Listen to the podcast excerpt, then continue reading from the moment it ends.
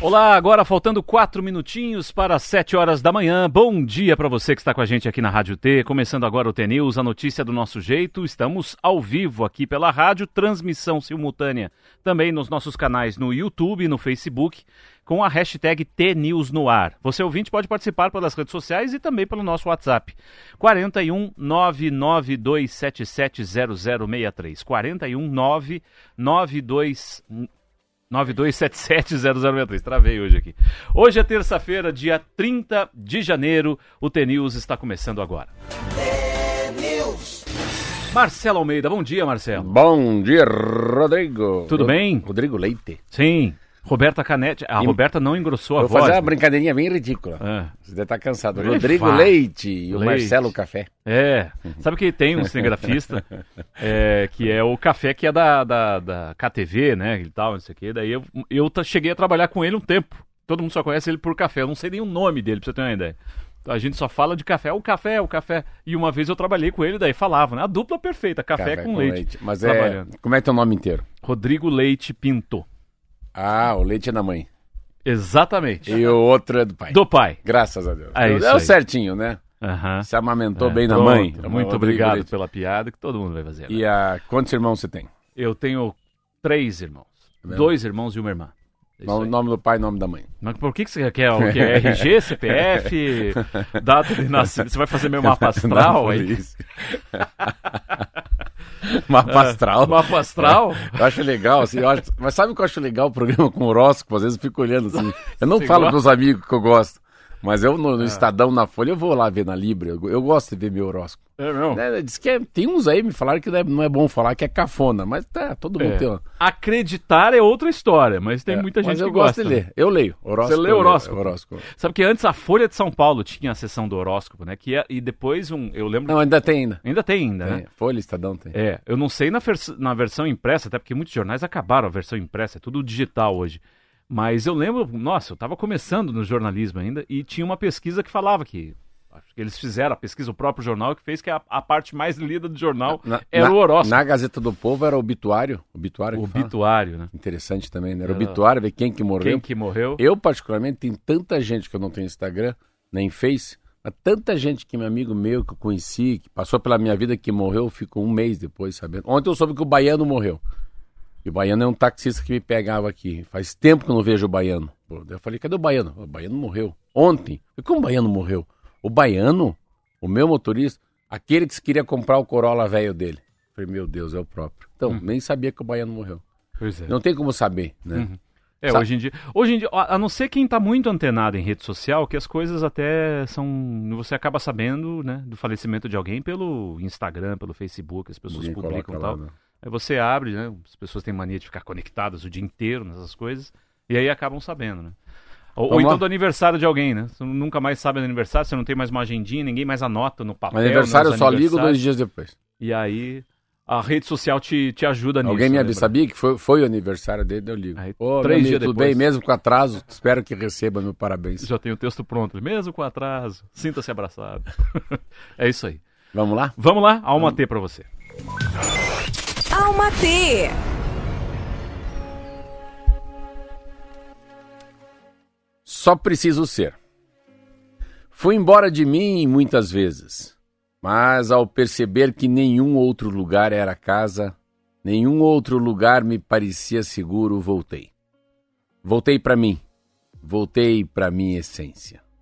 Decorei minha alma com todas as verdades que descobri sobre tudo o que sou, no tempo em que estive, entre aspas, fora de casa. E hoje, Todas as vezes em que sinto vontade de partir, contemplo essas verdades que a vida me presenteou, para lembrar que tenho aqui, aqui comigo, tudo o que preciso. Que todas as respostas que anseio ter, a, ter habitam o meu íntimo e que para alcançá-las só preciso ser. Ser completude e solitude.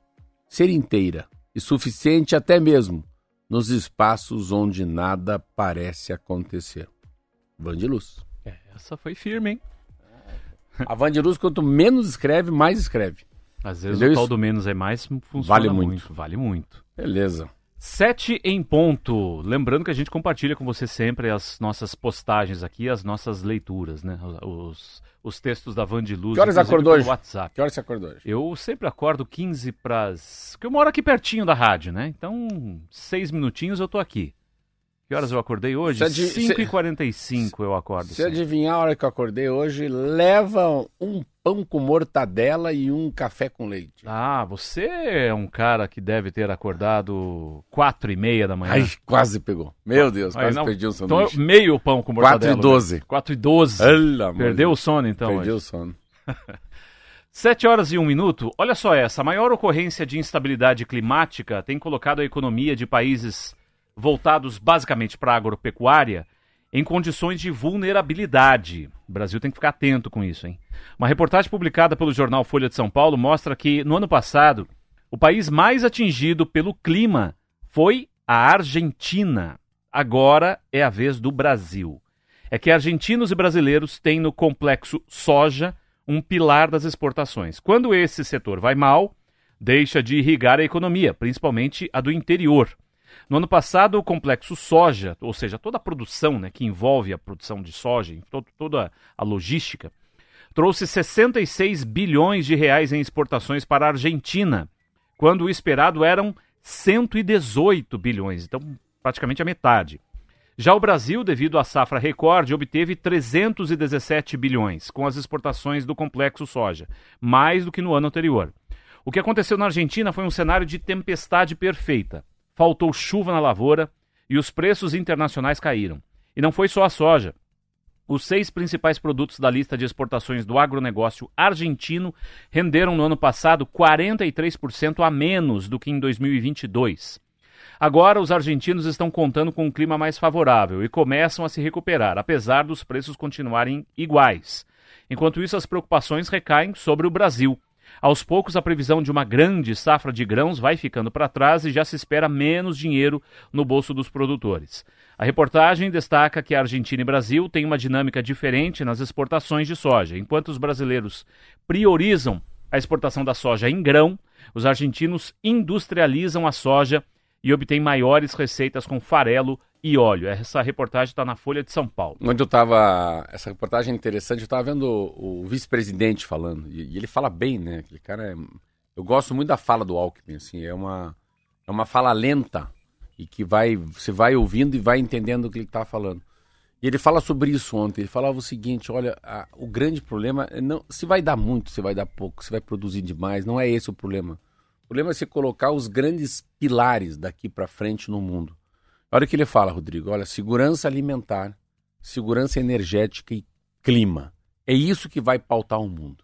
Então, quando ele fala de segurança alimentar, vamos dizer, a, a segurança alimentar é fazer com que não falte alimento no mundo. Então, o Brasil tem essa preocupação. Se ele vai produzir mais ou vai produzir menos, também depe- depende muito da, da segurança energética. E o Brasil é um país, acho que deve ser um dos países mais favoráveis nisso. Se você fizer uma, eu viajei muito. Se for para Noruega, para Dinamarca, para Finlândia, para França, todos esses países é interessante que são muito pequenos assim. Quando você percebe que eles são pequenos em extensão, eu viajei agora. Vai lá para você viaja para Estados Unidos não, porque os Estados Unidos é grande pra caramba. Mas você vai da França para Portugal, é 30 minutos de avião, de carro, de trem. Você passa três, quatro países no mesmo dia, como se passasse três, quatro estados no Brasil. Só que a mudança são países, então não tem como tirar mais nada daquilo. Claro que não mora tanta gente como mora no Brasil, como mora nos Estados Unidos. Aqui são 220, americanos são 330 milhões. Mas a, a grande sacada é que o Brasil tem uma saída pro problema da segurança energética. Não é possível que ninguém vai segurar o clima. né? A história do clima é muito louco. Eu falei para você que voltei agora de Boston. É, o frio está muito mais frio do que era frio. E o calor é muito mais calor do que era calor. Então é assim, os extremos mesmo. Mas eu vejo que no Brasil também tem coisas que às vezes me espanta quando eu leio assim, que os caras plantam soja naquela região do Piauí, do Maranhão, da Bahia, do Tocantins. Então tá cheio de paranaense lá, né? Daí você pega a história de aqui também, de Roraima. Então não fica a soja no sudeste, né? Então eu acho que o Brasil ganhando e perdendo, porque como é um país continental, a- o aquecimento do Pacífico, né? A chegada do El Ninho ela, ele afeta, mas não afeta o Brasil de uma maneira, é, uma maneira linear. Ele, ele afeta cada um um pouquinho, você vê, você acabou de dizer. Afetou os hermanos, estava dizendo, né, ano passado. Uhum. Vai afetar menos agora, né? Vai afetar menos. Vai ser menos A ruim. previsão né? é menos porque o clima está ajudando um pouco mais agora. E uma outra coisa que eu também fico olhando, assim, que daí, acho que isso que às vezes sempre me, eu fico const, const, minha constatação da por que, que a gente sempre tem que crescer, né? Por que que, por que que sempre tem que vender mais automóvel? Isso como fosse uma medalha, como fosse um trunfo, isso como fosse uma vitória. Pode ser que a grande vitória seja não fabricar tanto carro. Porque vem aí a Laura, vem o Lucas, vem o Lorenzo, vem a Valentina com uma modalidade, com um chip diferente que eles não querem carro. Eles querem ir para festa, não importa qual é o modelo, quem vai levar. Se é trem, se é ônibus, se é ferribote. Então, às vezes, que a gente acabou de falar aqui com menos é mais para Van de Luz, pode ser também. Eu estava percebendo, né, que agora, cada dia, final de tarde, tem, não tem pão na minha padaria. Porque eu, eu, eu coloquei que eu não quero ter mais sobra. Claro que nesse momento tem um trauma, porque a pessoa chega lá, quer ter 10 pães franceses, já tem 8. O outro quer 20 croissants, eu vou ter que assar, porque eu estou tentando não ter desperdício. Pode ser meio louca essa mensagem minha que eu falo pro meu, pro meu consumidor, mas calma. Eu não quero que, que sobre muita xepa. Xepa é quando sobra muito pão, sobra muito bolo, Uhum. sobra muito tudo, né? Enfim, então, eu acho que o que o Brasil sempre fica nesse negócio do agronegócio, principalmente. Nossa, a expectativa era crescer 3%, só cresceu 1%. Nossa, cresceu igual o ano passado. E sempre que a gente olha o crescimento do PIB, a, da soja, do milho, é negativo. Não é negativo, não. Pô, que bom que está com o mesmo peso esse ano. Que bom que 2025 você vai estar com o mesmo peso. Isso não é ruim. Você não precisa todo ano emagrecer um quilo. Não é bom engordar, mas se você manter o mesmo peso nos últimos cinco anos, cara, tá valendo, né? Se o teu sangue continua sem colesterol, não tá valendo? Então, eu às vezes eu tenho essa coisa do De ver o lado do copo meio cheio. parabéns. Uhum. É por aí que eu vejo as coisas. Uhum. Eu acho que o Brasil, e o Brasil tem uma coisa que é muito legal, né? Essa capacidade das empresas de se desenvolverem. Pega essas startups aí que tem é, no agronegócio. Mas o que eu li numa revista de Nova York semana passada é o seguinte: vai ganhar muito dinheiro quem usar como instrumento na vida a meteorologia. O instrumento é a temperatura, o instrumento é a capacidade de chuva ou não chuva. Não sei o que, não sei se é o drone, se é um termômetro, se é um inalador, se é uma meia. O que eu estou dizendo o seguinte: o que vai, o que o maestro da música daqui para frente, para qualquer coisa, para minha padaria, para o aeroporto, para o agronegócio, para roupa, para remédio, para tendência, é o clima. 7 horas e 9 minutos. Dá uma passadinha no tempo, né? Curitiba tá com um dia lindo hoje, né? Olha só, céu azul, bonito. Ontem foi aquele dia tipicamente curitibano. Fez sol, choveu, depois É. abriu um pouquinho, daqui a pouco choveu de novo à noite. Enfim, hoje. Mas, mas como é interessante, eu não sei se para você, Ah, Se- Acho que para todos nós, né? Não sei. Mas eu tava. co- Como o sol me faz ser diferente? Cara, eu acordar com sol é tão diferente de acordar com chuva. A minha vida, sim. o jeito que eu já vou escovar os dentes, o jeito que eu vou tomar o café. Então, sempre quando os caras falam que países, né, muito frio, com muita chuva, tem muita depressão, tem até muito suicídio. Você vê a Tem, capacidade. tem uma certa relação. É a coisa do sol, né? É. É, e eu, eu lembro de uma frase que eu aprendi uma vez numa casa de contador de história, de história que ele fala que é, né, é, o consolo. Porra, vem, vem, desculpa, venha me consolar. Uhum. O consolo é consol. Sim. Consolar é ajuda. Vou te consolar hoje. Vou, vou Uhum. pôr você pra Vou cima. dar um pouco de luz pra você. Vou te dar luz. É isso aí. Isso aí. 17 graus agora em Curitiba, a máxima chega a 26 e a previsão hoje é assim, de um tempo bom, firme, sol, sem previsão de chuva, pelo menos, Qual que é o segundo o? CIMEPAR. É, Tá bom, 26 tá hoje em bom. Curitiba, tá bom. Passadinha rápida, Londrina, máxima 31, sol também, 19 graus agora. Interior do Paraná, Maringá também, 25 graus já em Maringá, a máxima Ixi. chega a 32, vai esquentar bastante no norte do estado. Região dos Campos Gerais, 27, a máxima em Cascavel. Em Cas... é, Desculpa, em Ponta Grossa. Em Cascavel, a máxima chega a 30 graus. E aqui no interior, aqui no litoral do Paraná, 28. Aqui no litoral ainda pode ter uma chuvinha ao longo do dia, mas esquenta bastante também, 22 graus neste momento. 7 e 10, temos um intervalinho, voltamos já.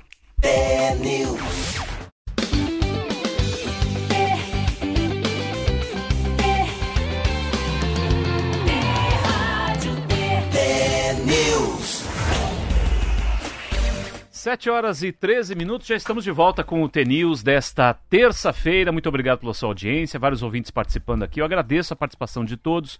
O Vinícius está aqui. Retorno às aulas, já dizendo aqui o Vinícius. Obrigado, Já? Vinícius. É, tem Como gente já? que É segunda-feira, pô. É, mas tem alguma escola aí que já deve estar voltando, hein? A maioria volta agora em fevereiro, né? Comecinho de fevereiro, 5 de fevereiro e tal. É... O Marquinho sabe? Hã? O Marquinho é professor pra saber que dia que volta a aula? Ah, Ele já falou, dia 5, filho dele. A filha dele. filho, filha, né? E aí tá aqui vários outros aqui. Algumas pessoas gostaram muito da reportagem sobre o clima. A gente manda também, tá? É, se vocês quiserem, a gente compartilha com vocês, mas está lá, no, é o jornal Folha de São Paulo. Entre no link da Folha de São Paulo, abre lá na internet que você já acha também essa reportagem Então, sobre. Essa coisa do clima é interessante. É, é- é, eu tava. Um avião demorou para decolar de- Chicago, demorou para decolar, menos 22 graus. E daí que o avião faz o seguinte, ó, que interessante também, para quem não. A gente não vive num país com neve. É, sabe que tipo de lava-jato? Que antigamente tinha mais lava-jato de carro, que você passa o carro, fica. Você ia falar da operação. Não, Sabe? não, sei lá, deixa esse troço pro lado. Sabe lava-jato de, de posto? sei, que sei. passa. Então, o avião, quando tem muita neve, muita neve, congela as asas. E o tanque de gasolina do avião são as asas. Ali que se abastece o avião. Uhum. As asas são o tanque de gasolina. E daí, o, daí ele passa, ele passa, os caras sobem num, guindastre enorme, os caras começam a passar um líquido no avião, que é um anticongelante.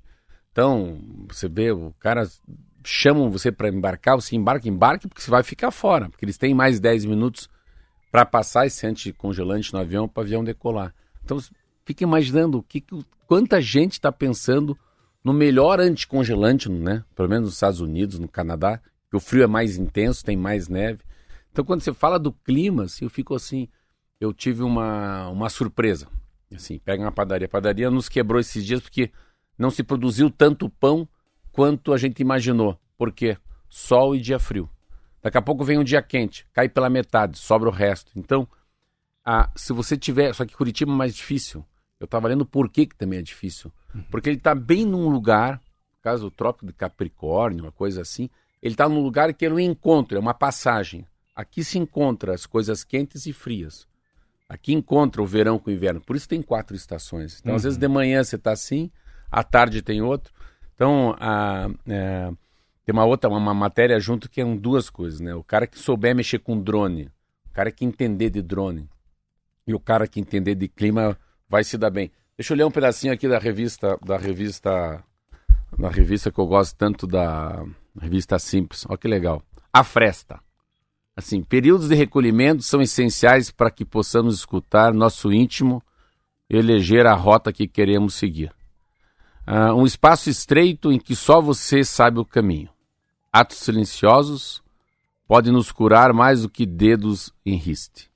Da minha fresta, percebo a necessidade de cuidar de mim. Será que fora da fresta estou competindo por espaço? De fala, de escuta, de atenção?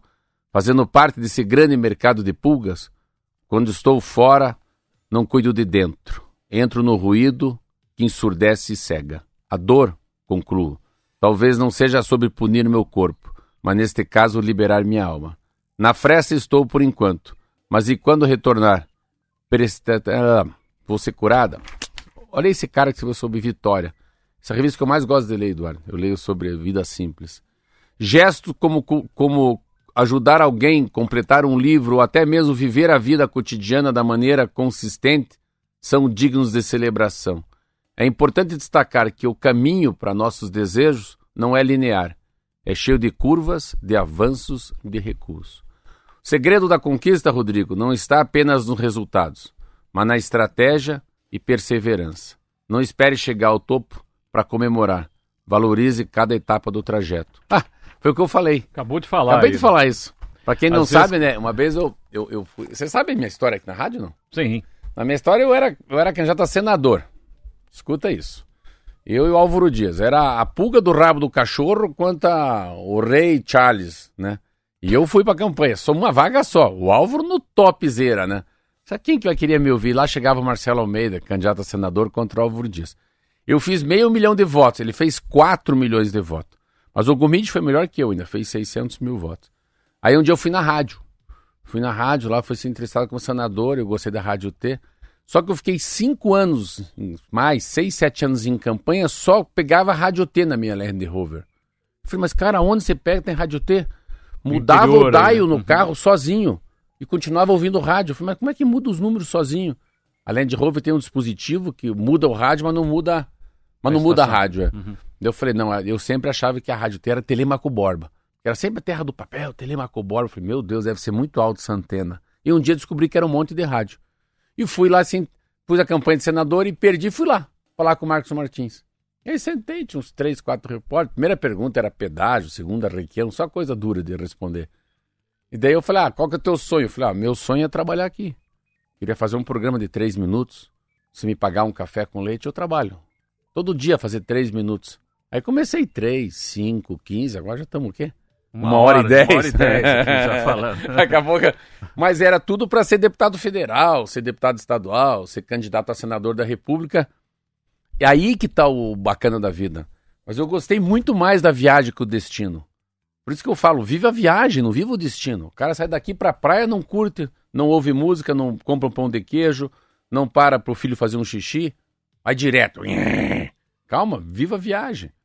É igual uma campanha, viva a campanha. Por falar nisso, Quem tá aqui? quem está aqui? Quem está aqui? O Eduardo privilégio, sou Pimentel. privilégio, hein? Hã? Eu nunca, nessa rádio aqui, nunca, nunca, nunca, entrevistei um prefeito ou um vice-prefeito de E como que é Curitiba. a vida, né? Eu encontrava o Eduardo lá na, na no GPP, a TV Iguaçu, Canal 4, Grupo Paulo Pimentel. Eu apresentava o jornal que era o GPP Notícias, 7 horas da manhã. Eu chegava às 5 e meia da manhã. Você acha que é cedo chegar nesse horário aqui? Olha só.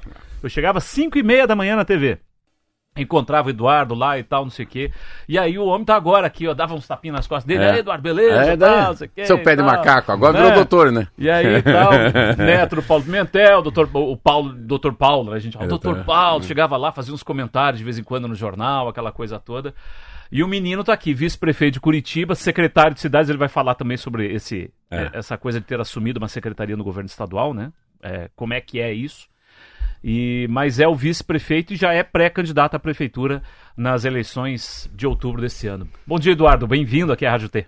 Obrigado, para mim é uma alegria poder vir aqui. Obrigado, Rodrigo Leite. Obrigado, Marcelo Almeida. A toda a Rádio T. E viu, Marcelo, você falou uma verdade. Toda vez que eu vou andar o Paraná, eh, seja ir para o interior como secretário, ou às vezes visitar eh, alguém no interior, ou ir para o sítio, eu vou escutando e é impressionante como a Rádio PT pega em todo lugar. É impressionante. Eu fico. Esses dias eu visitei o Marcos Martins lá em, em Ponta, Ponta Grossa. Grossa. E falei pra ele, é impressionante, o João Barbiero tava lá também, o meu Sim. abraço a eles, de como pega em todo lugar. Então, parabéns e pra mim é um privilégio. Obrigado pelo convite. E você, Rodrigo, é prova viva que eu comecei, que o meu currículo diz que eu comecei a trabalhar com 16 anos de idade na editora Estado do Paraná, que Aham. tinha o Estado do Paraná e a Tribuna do Paraná e a TV Iguaçu que você trabalhava e nós nos conhecemos lá. Você também já era mais piá ainda. É. E eu era piá também. E que foi a oportunidade que meu avô, graças a Deus, 10 anos da minha vida profissional, eu trabalhei lá nas empresas e fui subindo de pouco em pouco. Mas o rádio, eu gosto muito da entrevista em rádio, porque o rádio que chega na ponta, né, na casa das pessoas, no carro. E último comentário de entrada para dizer o seguinte, Marcelo, você falou uma grande verdade, e eu falo muito isso, que nós temos que aprender a curtir o caminho. É isso. Você deu um exemplo que eu não tinha pensado, ir pra praia. A gente sempre sai correndo, É. quer chegar logo, mas que, às vezes eu tenho três filhos pequenos, às vezes ele quer fazer xixi. Não, espera aí, aguenta mais um pouco, faz na garrafinha. É bem assim. É, Isso Calma, mesmo. tem que ter paz, É. tem que. E eu digo Mas é legal, a história deles é legal, assim. No fundo, é, é- Eu conheço os dois, né? O Eduardo e o Daniel. Os Meu dois, irmão mais é. velho. E, e eles são, eles são assim, é uma história muito linda. Se parar pra pensar, o velho Pimentel, cara, um dia eu tava lendo a história do Paulo Pimentel. O Paulo Pimentel era um cara assim, foi um cara que era um, um cara chique, usava um óculos escuro e tinha uma Land Rover. Escuta isso. E tinha um cara que era candidato a governador, chamado Ney Braga. E lá pela região de Porecatu, é um livro do Ney Braga, ele Isso. deu uma carona pro Ney Braga. E o Ney Braga era candidato a governador do estado. E o Ney Braga entrou no carro, cara, educado, Paulo educado, engenheiro, casado com uma moça que era do, do estado de São Paulo, isso eu li no livro, e carregou ele, enfim, acabou a eleição, falou, quero saber cadê aquele cara educado que lá no Norte Pioneiro me carregava numa Land Rover, numa caminhonete bacana que ele tinha. Falou, aquele cara é o Paulo Pimentel, ele é gerente. Não, ele é advogado e trabalha numa usina de cana-de-açúcar da família da mulher dele. Não, mas chama esse cara aqui. E esse cara mas vai para lá. Ele falou, olha, você vai trabalhar. Ele achando que ia trabalhar na Casa Civil, trabalhar na Procuradoria Geral do Estado. Que era Não, advogado. Você vai trabalhar com agricultura. E daí o Paulo Pimentel, como assim? Não, o Paulo Pimentel colocava o cara que não entendia nada num assunto que era difícil. Então estude agora. Você não vai ser jornalista na, na prefeitura, você vai ser você vai ser secretário da saúde. E daí o Paulo Pimentel percebeu que ele precisava derrotar o, o Bento Munhoz da Rocha. Que acabou o governo dele, era o Bento contra o Paulo Pimentel. Paulo Pimentel com 36 anos de idade, 36. e o Bento Munhoz da Rocha lá já mais para veinho. E o que, que aconteceu? Olha que sacada. A sacada era o seguinte: se tinha que ter um gado de raça definida. Não dava para ter um gado vira-lata. Um gado de raça desconhecida. E aí começaram a Um pé importar. duro. Hã? Um pé duro. Um pé duro. Começaram a importar a matriz. Pensa isso. Então você ia lá com o caminhão, o governo do estado tomava lá os pé duro e deixava uma deixava uma, a- um gado de raça. E Viu? ele, e É. ele virou governador do estado do Paraná, né?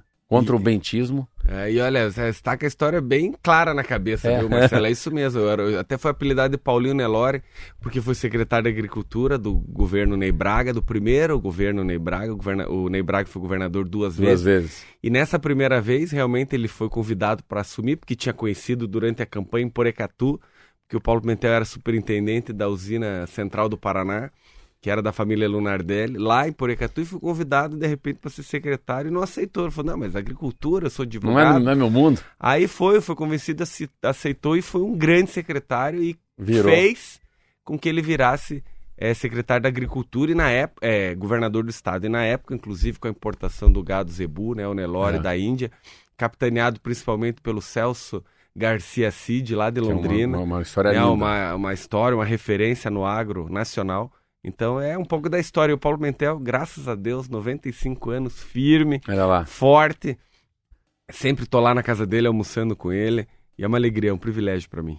Vamos lá. É isso aí. E agora, eu queria que ele respondesse, porque nós estamos em rede ainda pro Estado, né? É. Aqui você assumiu um cargo no, no- no governo estadual, no secretário das cidades, né? Sim, Como é que inclusive- foi essa... É uma Ah, estratégia? pô, foi mas, um mas convite? a pergunta que eu vou fazer que é bem assim: pergunta pé de macaco total. É. Pode ser vice-prefeito e secretário de Estado? Pode. A lei permite que o vice-prefeito assuma um cargo eh, no executivo, tanto municipal, que eu já fui secretário de obras do município de Curitiba, Ah, quanto no pode. estado, como secretário de estado. O que, que ela veda, e com razão, é o acúmulo, ela, o acúmulo de salários. Ela permite o acúmulo de função, mas precisa escolher um salário somente. Aí, a- em janeiro do ano passado, em dezembro do ano de 2022, depois que o governador Ratinho Júnior tinha sido reeleito, ele me convidou para ocupar o cargo de secretário de Estado das cidades, que era antiga, um privilégio, porque É é, uma- Sedu ou não é Sedu? é a SEDU, né? Só que ela mudou de nome porque ela foi incorporada com a Paraná Edificações, que cuida das obras do Estado, aumentou de tamanho e mudou para a Secretaria de Estado das Cidades. É um privilégio, que é a secretaria que tem o maior elo com os municípios do Paraná. Em 2022, nós investi... o Estado investiu um bilhão de reais nos 399 municípios do Paraná. E no ano passado, porque eu fechei um ano como secretário em janeiro agora. No ano passado, nós investimos 2 bilhões de reais e 100 é nos municípios do Paraná, em todos os municípios, de Curitiba a Jardim Olinda, né? É, é, aos, todos os municípios tiveram investimento, e dos pequenos, principalmente, e médio e pequeno, o maior investidor é a Secretaria das Cidades, né? Legal. Nos municípios. E tem um programa chamado Asfalto Novo, Vida Nova, que é uma grande ideia que o governador teve, que eu operacionalizo na Secretaria, que é para acabar com as ruas de terra e barro e poeira dos municípios do Paraná. Começamos na primeira etapa com 500 milhões de reais em abril do ano passado e já estamos concluindo dos municípios de 0 a 7 mil habitantes, 160 municípios. Aí em agosto lançamos a segunda etapa de 7 a 12 mil habitantes, mais 77 municípios e já estamos pensando até 25 mil habitantes, que é a meta do governo, que vai chegar a 320 municípios. Né? Então quase é, chega a 70 e poucos por cento dos municípios do Paraná. Foi uma boa experiência? Foi excelente. Gostou muito? Muito, porque assim. E outra coisa, o que, que eu agradeço e valorizo muito o governador? Porque ele trouxe para a secretaria alguém que está nas cidades.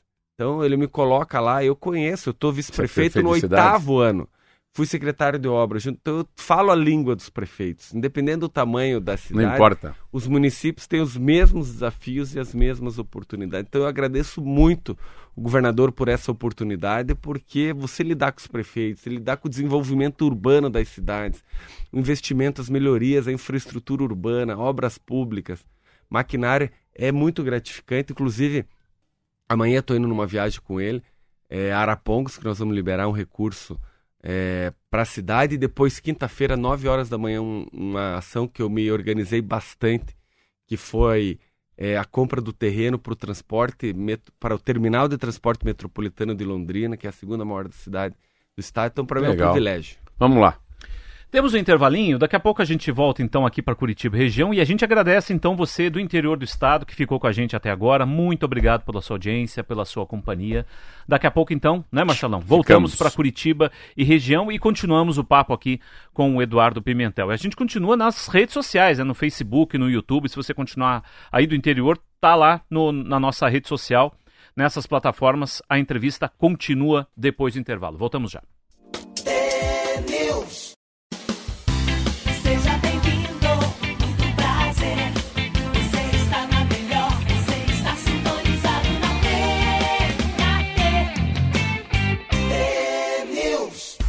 Sete horas e 33 minutos, já estamos de volta aqui com o T-News. Hoje temos aqui no estúdio o Eduardo Pimentel, que é vice-prefeito de Curitiba, secretário de cidades aqui do Paraná, pré-candidato à prefeitura.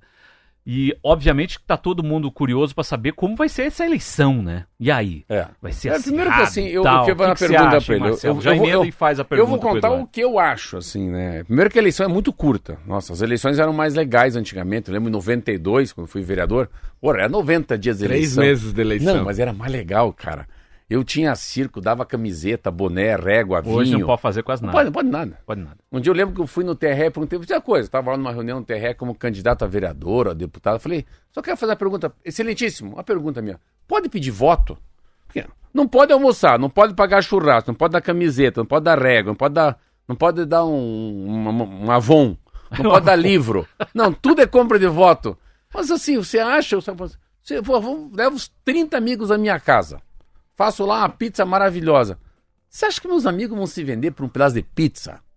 Você acha que o povão vai se vender? Não se vende mais por causa de uma estelinha. Ah, não é assim, não é. Parece que nós estamos na Índia morando, né? A pobreza total. É uma frescura isso. Não é isso que vai mudar. É que, às vezes, uma festa, o, o, o guaju que eu falo. Sabe o que é guaju? Sabe o que é guaju? Guaju. Guaju é cachorro, ah, uma cadela, ah, uma cadela sei. no cio. Aí, passa um atrás do outro cachorro. Tem dez cachorros atrás. Se não tiver uma festa, se não tiver música, se não tiver uma, um fogos de artifício, não vira gincana. Uhum. Então, se não virar gincana, não é eleição, é muito correto. Sabe? Oi, tudo bem? Como é que tá o senhor? Eu vim aqui pedir meu voto. Então, eu acho que a, a democracia perdeu muito. Deixou de ser uma festa democrática muita restrição, muito medo de compra de voto, poder, né? E não tem nada a ver isso, porque eu falo por mim. Claro, eu fui uma eleição, duas eleições, fui com meu dinheiro, não era pouco dinheiro, não me elegi. Que frescura isso. E o cara lá não tem um real no bolso, fez mais 10 mil votos acima de mim. Então, isso, é, isso não é uma verdade. As pessoas compram o mandato. O dinheiro ajuda a você fazer muito. O dinheiro ajuda, ajuda. Exemplo, eu não perdi a eleição. Por quê? Eu não usava emenda. Quem usava emenda, que é o dinheiro do povo, imposto arrecadado pelo governo federal, consegue se eleger. Então não tem isso. Mas a minha, a minha sensação é assim, é, não pode ser que seja a tua sensação. É, eu sempre falo que o, o Dutti foi prefeito, acho que o Gustavo Fruto não soube se comunicar, dançou, ficou até fora do jogo, não via a cidade. A cidade tem uma sensação que a gente tem, que eu tenho, que é um pouco a gente falou de Caiobá, uma cidade iluminada. Para mim, a cidade passou a ter uma delicadeza com as pessoas, um carinho diferente. A cidade está limpa. E assim, a cidade, de alguma maneira, a gente voltou a ter muito orgulho de morar em Curitiba. Curitiba está muito parecido com o que eu vejo quando o Jaime Lerner foi prefeito. Eu acho que é isso. Por que, que eu acho que você vai se dar bem? Porque dificilmente as pessoas não queiram o que está acontecendo. E vou te dizer uma coisa. Graças a Deus, rapaz o Brasil está muito bem economicamente. A inflação está baixa, a geração de emprego é rápida e as pessoas acho que votam muito pela muito pelo bolso. A minha pergunta é isso: é você você você sabe Você tem ideia para onde Curitiba tem que ir? Sim. Inclusive, Marcelo, a minha pré-candidatura que eu coloco à disposição, ela realmente é fruto de um trabalho de construção. Você veja, a cidade de Curitiba, o que ela desenvolveu, voltou a desenvolver nos últimos anos. Quando nós pegamos a administração, eu e o prefeito Rafael Greco, em 2017, nós tivemos que fazer um ajuste fiscal muito pesado na Câmara Municipal, pagar as contas da cidade, entregar as obras que estavam paradas, e eu era secretário de obras, então participei muito ativamente desse processo. E a cidade vem dando passos importantes ao futuro, à sustentabilidade, ao cuidado das pessoas. E a minha, minha pré-candidatura ela representa a garantia do avanço da cidade. Nós precisamos cuidar muito, sempre. Claro, uma prioridade é o transporte coletivo, é a mobilidade urbana da cidade, mas hoje a sustentabilidade ela não é mais um discurso ao vento, é verdade, ela, é, né? ela é verdade, ela é efetiva.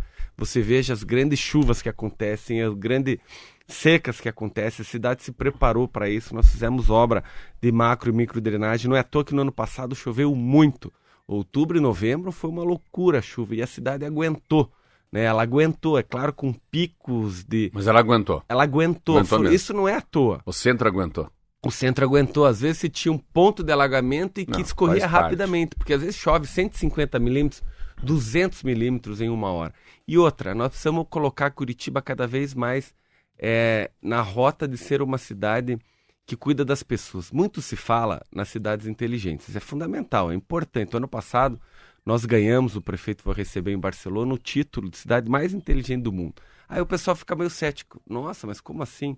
Sim, há um Oscar das cidades mundial, que é o Smart City Barcelona, Cidade Inteligente Barcelona, que avalia critérios da cidade para que ela chegue nesse patamar. Cidades como Singapura, Londres, Nova York já chegaram.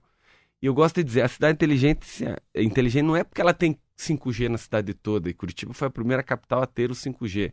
Não é porque ela tem o aplicativo Saúde Já, que é fundamental, que é tecnologia, que ela traz a, a melhoria na qualidade de vida do cidadão, que não precisa ir de madrugada na fila, que pode marcar consulta de especialidade, e que agora recebe o seu exame completo no celular e que tem, e tem a consulta, a telemedicina, a consulta os primeiros sintomas da gripe. Mas também porque ela tem um projeto chamado Horta Urbana, 150 pela cidade, onde a prefeitura pega um espaço que estava abandonado, um terreno baldio, que era o local, local de usuário de droga ou de violência, requalifica o local, doa para a comunidade que se organiza para plantar a sua horta, doa semente da, da, do legume, da verdura, e a partir dali as famílias da região é, têm um incremento na sua renda e tem um alimento saudável na sua mesa. Por que, que eu dei esses dois exemplos? Porque uma cidade de inteligência, Essa. ela se faz com tecnologia e sem é. tecnologia. Com boas ideias, com criatividade. E eu tô pronto para debater a cidade de Curitiba é, nessas eleições. Eu me preparei para estar tá aqui. É, teremos, uma, teremos uma eleição pela frente, né, no segundo semestre, no momento certo. E eu gosto de dizer o seguinte: não tenho medo de nenhum adversário. Respeito todos, obviamente, todos que se postulam mas eu quero debater a cidade. Eu acho que eu e o prefeito Rafael Greca estamos entregando na nossa gestão uma grande cidade e quero propor que a minha pré-candidatura é a garantia do avanço da cidade. Bom, já te dou uma dica. Hum. Eu aprendi isso no Dale Carnegie. Eu queria ser você no debate, tá com atrás de você. É. Toda vez que alguém te jogar alguma coisa muito dura numa pergunta, num debate, hum. se, se eu estou pensando que é um candidato vai jogar abaixo, enquanto ele vai jogando para você, você faz igual um amortecedor. Você vai ouvindo aquele cara falando aquela besteira, aquela besteira, aquela besteira. Enquanto ele fala aquela besteira, você vai tentando procurar uma resposta que não seja uma, atrocidade, não seja uma coisa muito dura. Então você vai recebendo aquela besteira, recebendo, recebendo, mas não, não é para você. E responda outra coisa. É, tá. Não responda o que o cara te perguntar. Olha a dica, tô falando sério. Você vai lembrar tá de anotado, mim. Tá anotado, anotado. Mas é, não, vá para outra coisa, esqueça, porque isso é igual palestra. É. Eu vou fazer uma palestra para 4 mil pessoas esses dias. Uma palestra para 1.650 e uma para 500. Fui numa de 500, tinha um cabeça de baga lá, uma orelha seca que fazia assim para mim. Não. Tipo, não tava gostando do que eu tava falando.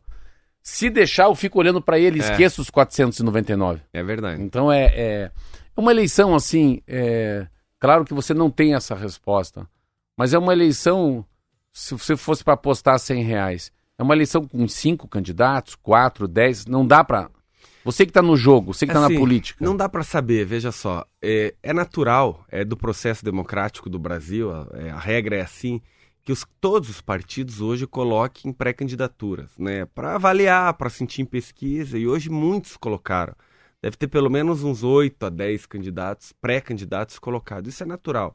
Mas eu coloco que eu tenho vontade e vou Ah. trabalhar para isso, de fazer uma grande frente de apoio que faz parte da base de apoio tanto do prefeito Rafael Greca, que está me apoiando, quanto do governador Ratinho. Júnior, que também está me apoiando. Então, para que a gente faça um alinhamento, para que a gente não corra, para que a gente apresente para a cidade a solução, que é, é, o avanço que a cidade tem acontecido. Nós não podemos jamais, a frase tradicional, voltar para trás. Sim. Né? O curitibano não quer isso. Nós estamos sentindo a cidade funcionando.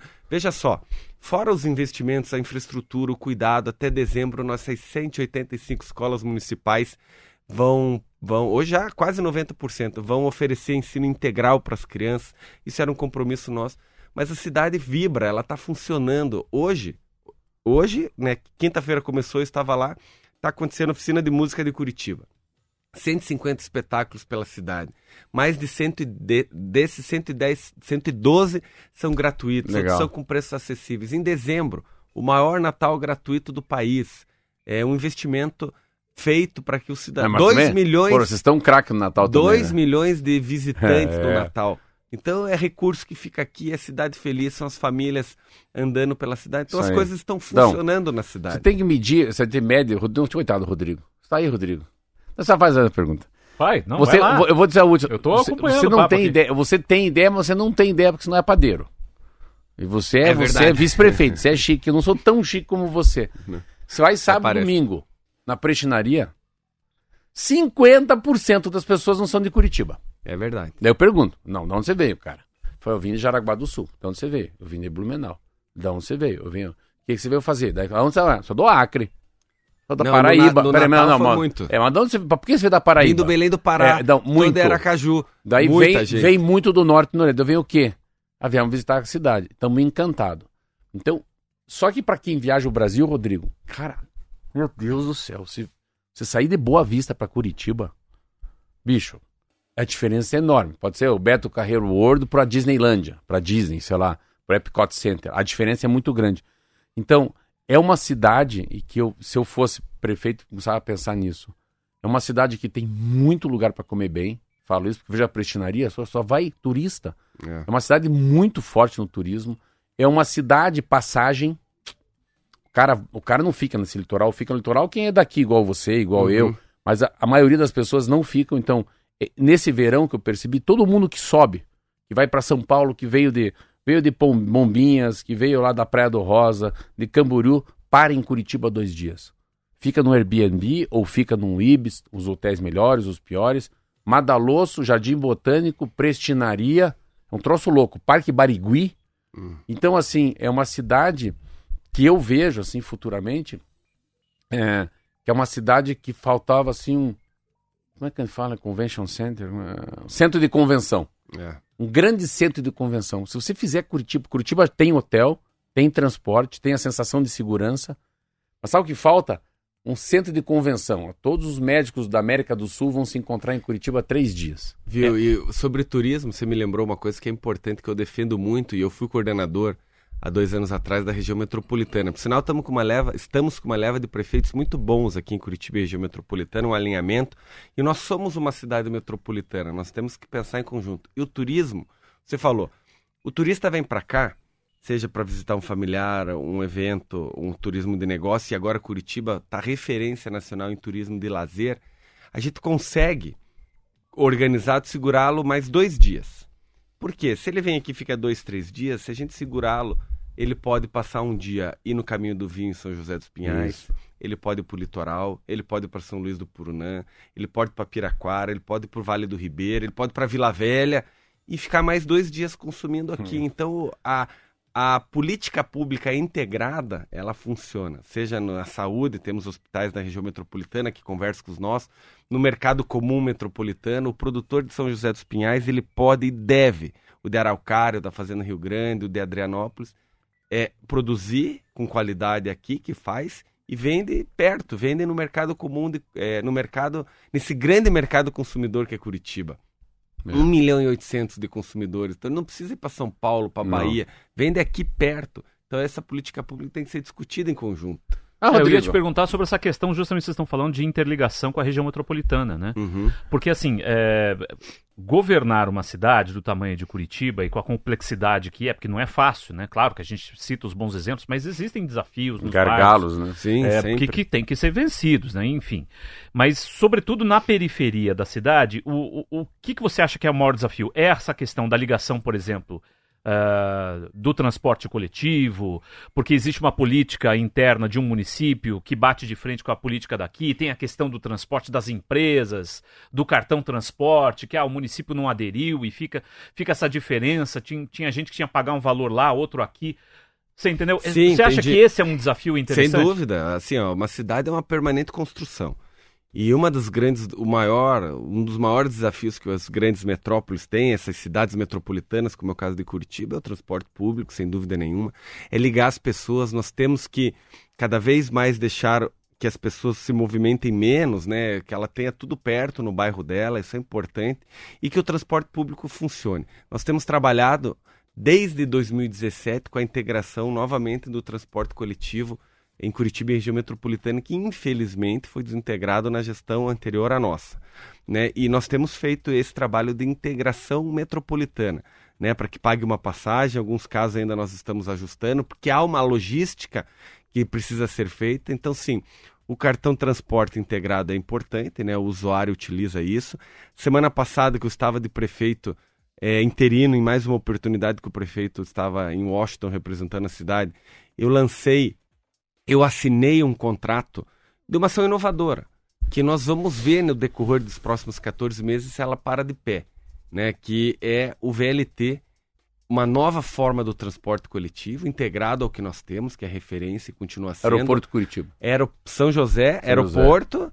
centro cívico. Pelo eixo da Marechal Floriano, que é o eixo Boqueirão. Nossa, por... eu errei, eu falei, eu achei que era pelo eixo tá da, da, da, Não, da é o eixo Torres. Boqueirão, porque ele já tem as canaletas, ele economiza isso. É um estudo que vai mostrar se há a viabilidade técnica, econômica, financeira e ambiental para que isso aconteça, um, um transporte de superfície, né? Então, é uma ideia que vai ser apresentada para ver se dará conta se se para de pé e vai parar. A gente tem um intervalinho, daqui a pouco a gente continua o papo Volta. aqui com o Eduardo Pimentel, que é pré-candidato à Prefeitura de Curitiba nas eleições agora de outubro. No intervalo, a gente volta já.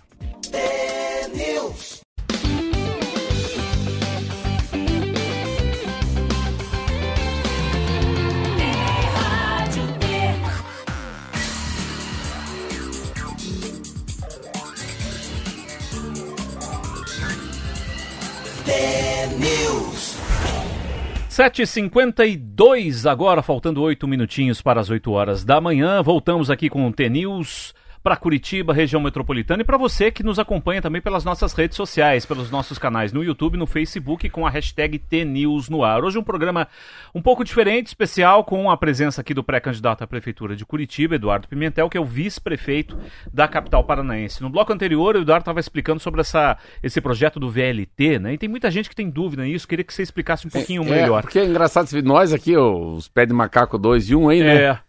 Nós eu pensei, mas eu quando eu pensei, eu falei, cara, isso é uma sacada, porque é. eu, eu, imaginei, mas eu pensei assim, eu fui errado, eu pensei embaixo da linha de transmissão ali. Uhum. Mas eu pensei, mas a Marechal passou pela minha cabeça, cara, o cara podia vir pela Marechal, já tem canaleta, vem direto, Sim. chega na cidade. Eu fico imaginando, porque é a segunda maior cidade do Paraná, né? Uhum, exatamente. Quanta gente você traz por ali, né? Não, e... Mas, mas o que eu queria só saber, e acho que muitos ouvintes têm essa dúvida, Vai ser uma ligação direta mesmo, porque muita gente, na época da linha verde, quando foi construído, começou a criticar, pá, mas parem tudo quanto é esquina, o é. trânsito trava. Aí depois a coisa começou a fluir melhor, porque a prefeitura fez algumas mudanças Sim. e adequou o projeto para realmente a linha andar.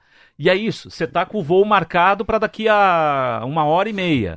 Você vai pegar um ônibus desse, e aí eu vou chegar no horário porque vai andar, ou pode ser um ônibus que para, para e tal, não sei o quê. Qual que é a ideia? Explica Viu, eu vou explicar até com é importante isso, tirar as dúvidas. Mas primeiro, você falou uma palavra importante que o ouvinte com certeza acendeu um alerta. E eu vou responder. Antes da pergunta chegar, sim, nós vamos entregar a linha verde nesse ano. É. um compromisso da nossa administração, né? O lote 4. E muitas pessoas falam, né, Rodrigo, que a linha verde é uma obra que faz 16 anos que não termina. E eu gosto de explicar que isso é uma meia-verdade, porque realmente ela é a maior obra da história da cidade, mas ela foi feita, ela está sendo feita por lotes, né? Ela começou lá no Pinheirinho Meu e veio Deus. subindo a cidade. Até que quando nós assumimos a gestão, eu era secretário de obras, nós entregamos o lote que estava parado, que é ali da Vitor Ferreira do Amaral até o Vita. Entregamos Sim. ali. Também a trincheira da Fúvio Alice entre o Bacaxiri e o Bairro Alto também foi Sim. entregue. E iniciamos esse último lote. É o teve, Trevo do Atuba. É, o Trevo do Atuba, que teve um, dois problemas, que foram a pandemia, que atrasou as obras no país e aumentou os custos. A empresa quebrou, quebrou. nós rescindimos, contratamos de novo e ela está sendo entregue. E quem passa lá vê a diferença, inclusive o fluxo de veículos ao norte, sentido Colombo, já está liberado. Mas o VLT é o seguinte: é um estudo, e vale dizer o seguinte: é uma contratação do governo do estado que envolve o município de Curitiba e o município de São José dos Pinhais e o BNDES, portanto, é, credibilidade para apresentar um estudo como esse, que vai estudar por 14 meses a viabilidade da instalação de um veículo leve sobre trilhos, elétrico, ou seja, já pensando na sustentabilidade, no eixo São José, aeroporto, terminal de São José dos Pinhais, centro cívico. Por quê?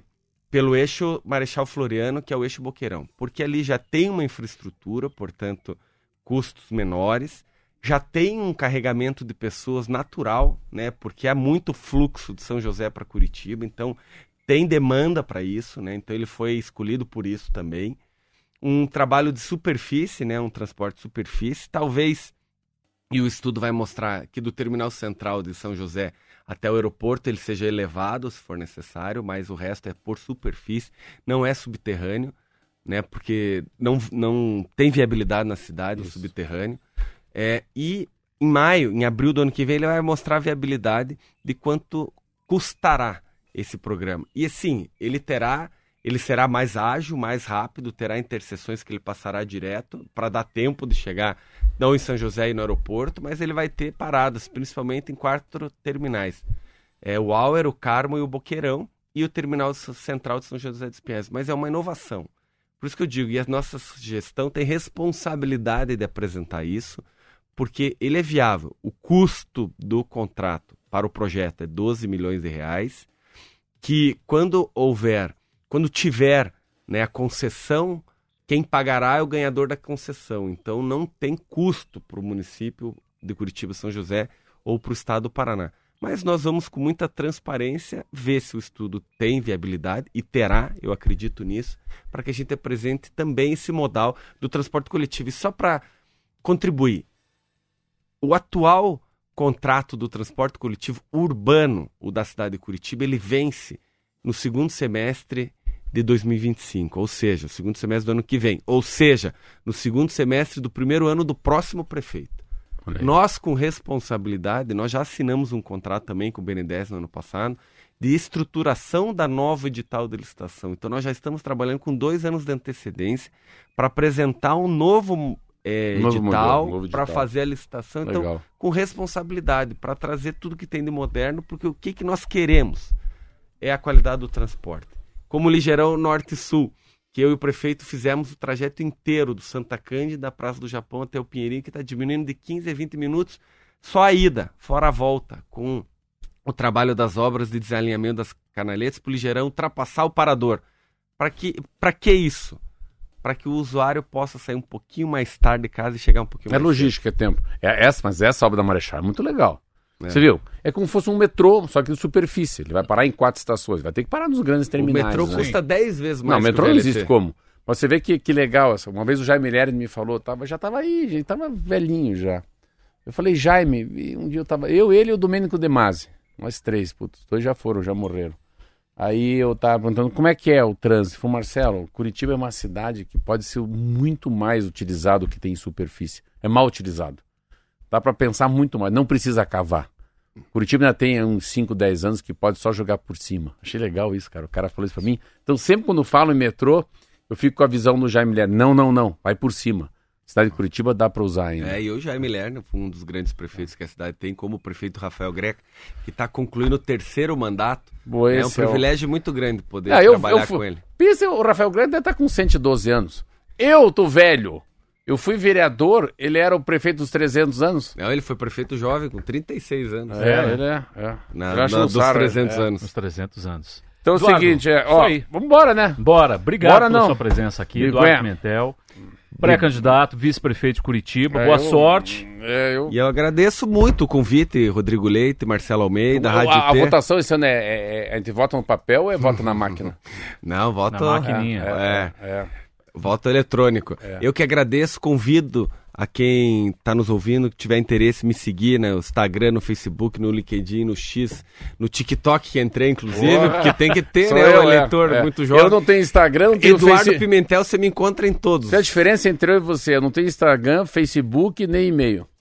Mas nós, qualquer. Mas, mas somos candidato a vice, né, dele, né? Não sei. Ah, agora, tá né, é Já? Eu sou, mas eu vou, tô na fila, assim. É. Tá bom. É o primeiro candidato a vice. Tá bom. um abraço. abraço. Obrigado, Eduardo. Obrigado, Eduardo. Valeu. Valeu demais você que nos acompanhou até agora. Amanhã já está de volta, 10 para 7 da manhã, aqui para a Rádio T, para todo o estado do Paraná, na Rede T de Rádios. Um grande abraço para você, ótima terça-feira, até amanhã. Dá pra deixar, cara, vai.